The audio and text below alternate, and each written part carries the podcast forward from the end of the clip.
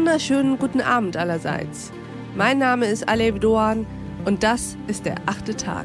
Schön, dass Sie dabei sind. Heute habe ich zwei Gäste und die stellen sich und ihre Ideen am besten einmal selbst vor. Mein Name ist Thomas Kottmann. Ich bin seit über drei Jahrzehnten Coach und Unternehmensberater. Wir, mein Team und ich setzen uns leidenschaftlich für die Stärkung von Unternehmenskulturen ein. Mein Name ist Rolf Laufs. Ich bin selbstständiger Unternehmensberater und Seniorpartner bei Kottmann GmbH. Bei internationalen Konzernen und auch bei mittelständischen Unternehmen habe ich als Geschäftsführer und als Manager viel lernen können, wie Unternehmen ticken. Der Auslöser für die Überlegungen, die wir Ihnen heute vorstellen möchten, war eine These des amerikanischen Organisationspsychologen Adam Krent, die uns neugierig machte, die uns im Grunde genommen auch überraschte. Er stellte fest, dass Menschen, die andere unterstützen, erfolgreicher sind als die, die nur nehmen.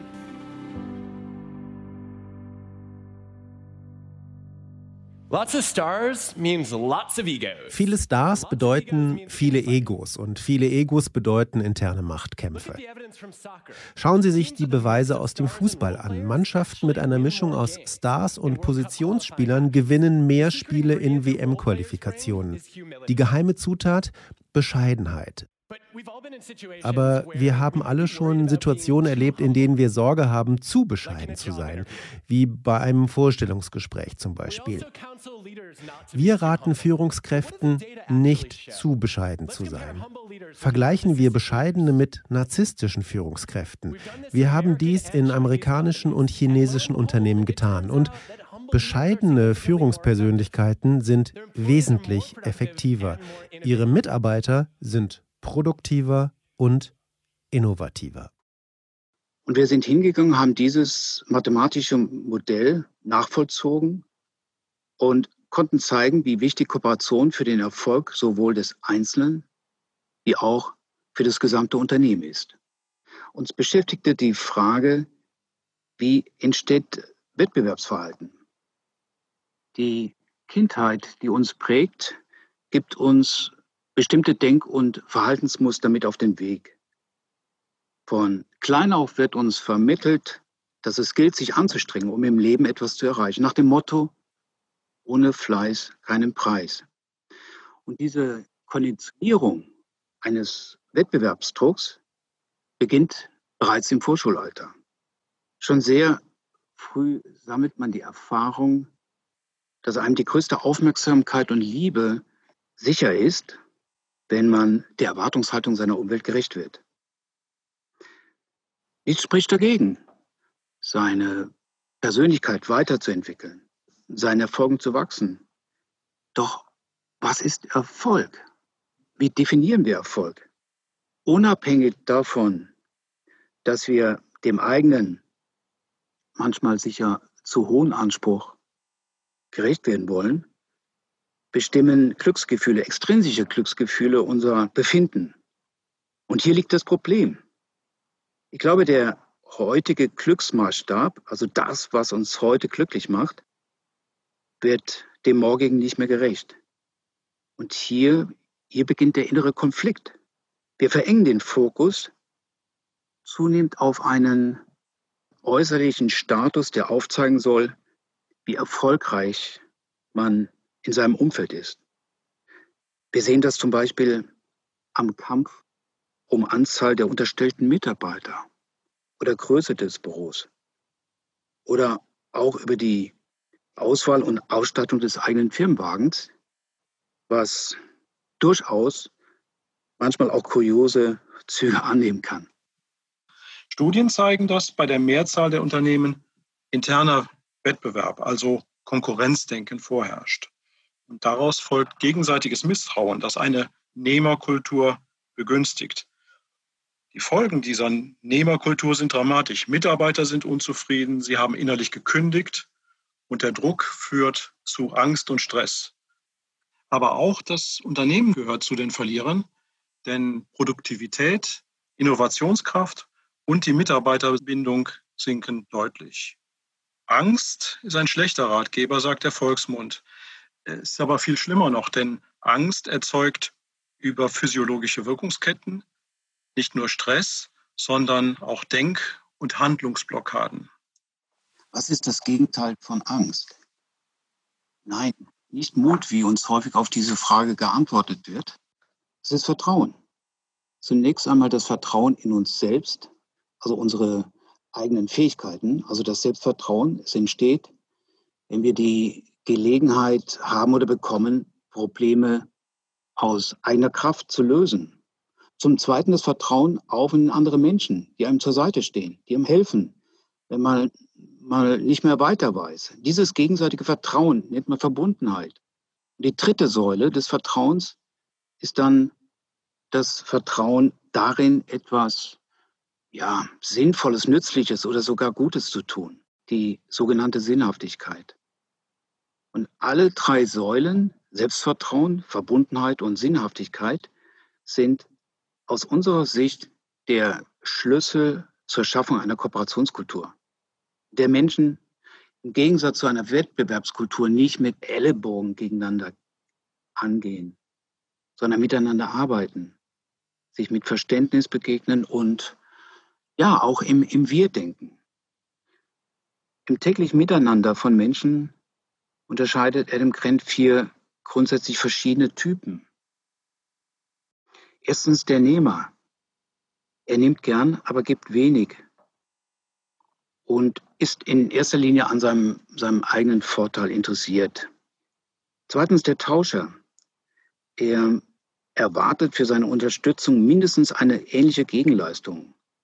Fairness bedeutet für ihn, dass er mindestens das Gleiche zurückbekommt, was er in eine Beziehung investiert. Drittens der selbstlose Geber. Er gibt ohne Erwartung einer Gegenleistung, läuft aber dabei häufig Gefahr, ausgenutzt zu werden. Er sichert den Nehmern so ihre Existenz. Und schließlich der fremdbezogene Geber, der gibt gerne, wahrt dabei immer seine eigenen Interessen und lässt sich nicht ausnutzen. Was vielleicht an dieser Stelle noch wichtig ist zu sagen, dass es sich hier nicht um Persönlichkeitseigenschaften handelt, sondern um Verhaltensstrategien, die wiederum vom Umfeld beeinflusst werden. Okay, soweit alles nachvollziehbar. Aber welche dieser Typen dominieren denn heute die Arbeitswelt? Um das zu beantworten, haben meine Gäste diverse Studien durchforstet. Es ist ja so, dass das Verhalten die Unternehmenskultur prägt. Das Verhalten der Mitarbeiter prägt die Kultur des Unternehmens und auch umgekehrt. Studien zeigen, dass bei der Mehrzahl der Unternehmen interner Wettbewerb, also das Konkurrenzdenken vorherrscht. Für die Unternehmen ergeben sich aus unserer festen Überzeugung handfeste Vorteile, wenn in einem Unternehmen fremdbezogene Geber in der Überzahl sind. Dies ist kein idealistisches Wunschding oder, oder idealistisches Wunschbild, sondern es zeigen sich tatsächlich messbare Kooperationsgewinne. Unternehmen mit einer Kooperationskultur sind nachweisbar produktiver als solche mit einem Wettbewerbsklima. Kooperationsbewusstes Handeln treibt die Entwicklung und Umsetzung neuer Ideen voran, stärkt natürlich somit auch die Innovationskraft. Eine ausgeprägte Kooperationskultur schafft Freiräume für eigenverantwortliches Handeln. Wir sind überzeugt, dass positives Kooperationsverhalten den Stress senkt und somit auch gesundheitlich bedingte Ausfälle. Der immer schnellere technologische Wandel erfordert agile Arbeitsweisen, die ohne Kooperationskultur nicht bestehen können. Und wir sind überzeugt, dass nur zufriedene Mitarbeiter ihren Arbeitgeber weiterempfehlen und auf Bewertungsportalen positive Bewertungen abgeben. Also ein klarer Vorteil im Wettbewerb um die besten Talente. Und dies alles sollte Grund genug für Unternehmer und Manager sein, die Kooperationskultur in ihren Firmen ständig zu verbessern. Wie nun lässt sich das Kooperationsverhalten in einem Unternehmen messen und wie kann man es fördern?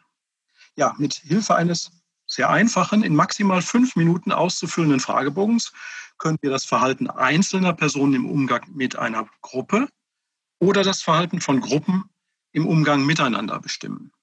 So haben wir die Möglichkeit, das Kooperationsverhalten gezielt durch entsprechende Maßnahmen zu fördern, indem mehr und mehr Mitarbeiter davon überzeugt werden, wie wichtig und vorteilhaft auch für Sie es ist, mit anderen vertrauensvoll zu kooperieren. Wie aber geht das Führungspersonal mit einem solchen Wandel um? Wie erleben die beiden denn Manager, Geschäftsführer und Abteilungsleiter in Unternehmen? Unsere Erfahrungen in den Gesprächen mit der Geschäftsleitung ist häufig, dass wir eher ein Wunschdenken vorfinden, dass äh, ein, ein Vertrauens- und Kooperationskultur im Unternehmen vorherrscht. Die zweite Reihe gibt uns da schon ein deutlicheres Bild oder die Basis. Und das wird häufig unterschätzt. Und wir merken, umso mehr Freiraum, Gestaltungsraum der Mitarbeiter hat, und das hat ja was mit Vertrauen zu tun, umso mehr ist das der Nährboden für eine, eine Kooperationskultur, wo man sich gegenseitig unterstützt und wirklich zusammen auf ein Ziel hinläuft.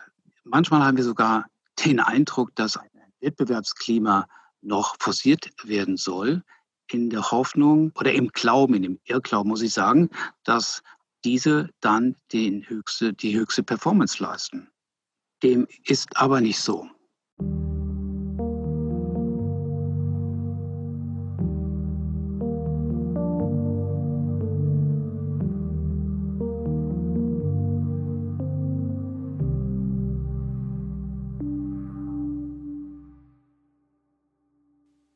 In der aktuellen Situation der Pandemie gilt das Gleiche, was wir bereits über Angst gesagt haben. Wenn Menschen Angst davor haben, dass beispielsweise die Versorgung zusammenbricht, schalten sie in den Wettbewerbsmodus und blockieren Veränderungen. Aber auch wenn wir die Corona-Pandemie überwunden haben, haben wir es keinesfalls geschafft, aufgrund des immer schneller zunehmenden Wissens der Menschheit leben wir heute und in Zukunft in Zeiten permanenter Veränderungen. Stichworte hierzu sind Klimawandel und ökologische Wirtschaft, Digitalisierung und Big Data oder künstliche Intelligenz. Der technologische Fortschritt und der damit verbundene gesellschaftlich-politische Wandel bewirken teilweise disruptive Veränderungen von Märkten und von Geschäftsmodellen. Vor diesem Hintergrund wagen wir die Prognose, dass klassische, hierarchisch geführte und auf internen Wettbewerb fokussierte Unternehmen ohne eine Vertrauens- und Kooperationskultur an diesen Herausforderungen scheitern werden. Alle gesellschaftlichen Kräfte sollten die Chance erkennen, sich der Verantwortung stellen, eine Kultur des Miteinanders zu etablieren, die Geberverhalten fördert die drei Säulen des Vertrauens, Selbstvertrauen, Verbundenheit und Sinnhaftigkeit stärken. Wir sind überzeugt, dass dies die Überlebensfrage von Unternehmen berührt, die möglicherweise auf eine intelligente Strategie setzen, aber diese Kulturfrage nicht mit gleicher Aufmerksamkeit verfolgen, die ja nicht nur einen, einen betriebswirtschaftlichen Hintergrund hat, sondern auch einen ethischen.